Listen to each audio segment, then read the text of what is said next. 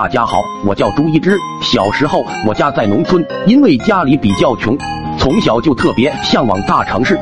恰巧我妈妈有个表妹家住在大城市，因为我们家穷，很多年都没有跟她家来往了。但是这两天表姨妈的老公的爸爸生病卧床不起，年纪大了需要人照顾，她看着自己的小店抽不开身。表姨妈说现在宝妈不好找，让我妈妈先去她那里帮忙两天。等到他找到合适的宝妈，我们就回去。一开始我妈还拒绝说孩子在家没有人给他做饭，最后表姨妈说让孩子一起去。我一听有机会可以去大城市，就吵着嚷嚷着让妈妈带我去。在两边的夹击之下，妈妈最后还是带着我坐上了去往城市的班车。一路上，我看着窗外的高楼大厦，还有街道两旁琳琅满目的商店，不由得感叹自己真是一个乡巴佬。最后，我们四处打听，找到一个高档小区。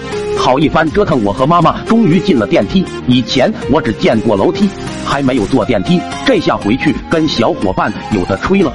听妈妈说，表姨妈住在第十八层。我的天呐，以前我只听过地下十八层，从来没有见过楼上十八层，真是让我惊讶。不一会儿，就听到叮咚一声，电梯门开了。